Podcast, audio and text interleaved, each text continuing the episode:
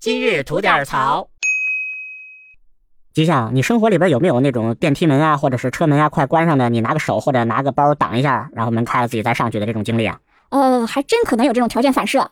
告诉你啊，以后千万不要了。一呢是容易受伤，嗯，二呢因为有一个干了同样事的一个女士被拘留了。嚯，这么严重呢？哎，在广州南站那边呢，有一个女士打着电话呢下了车，结果下完车以后感觉自己下错了，她想往车厢回去走的时候呢，车门马上就要关上的时候，她就拿包当挡了一下这个车门，嗯车门就开了，自己就上去了，以为没什么事儿呢。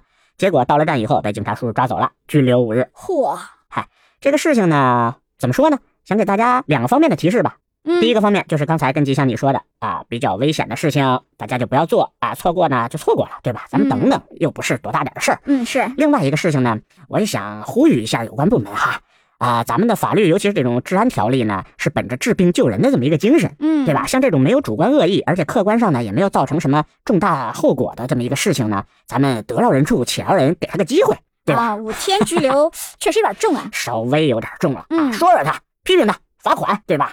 以后让他不敢了，这不是最好的事情吗？对吧？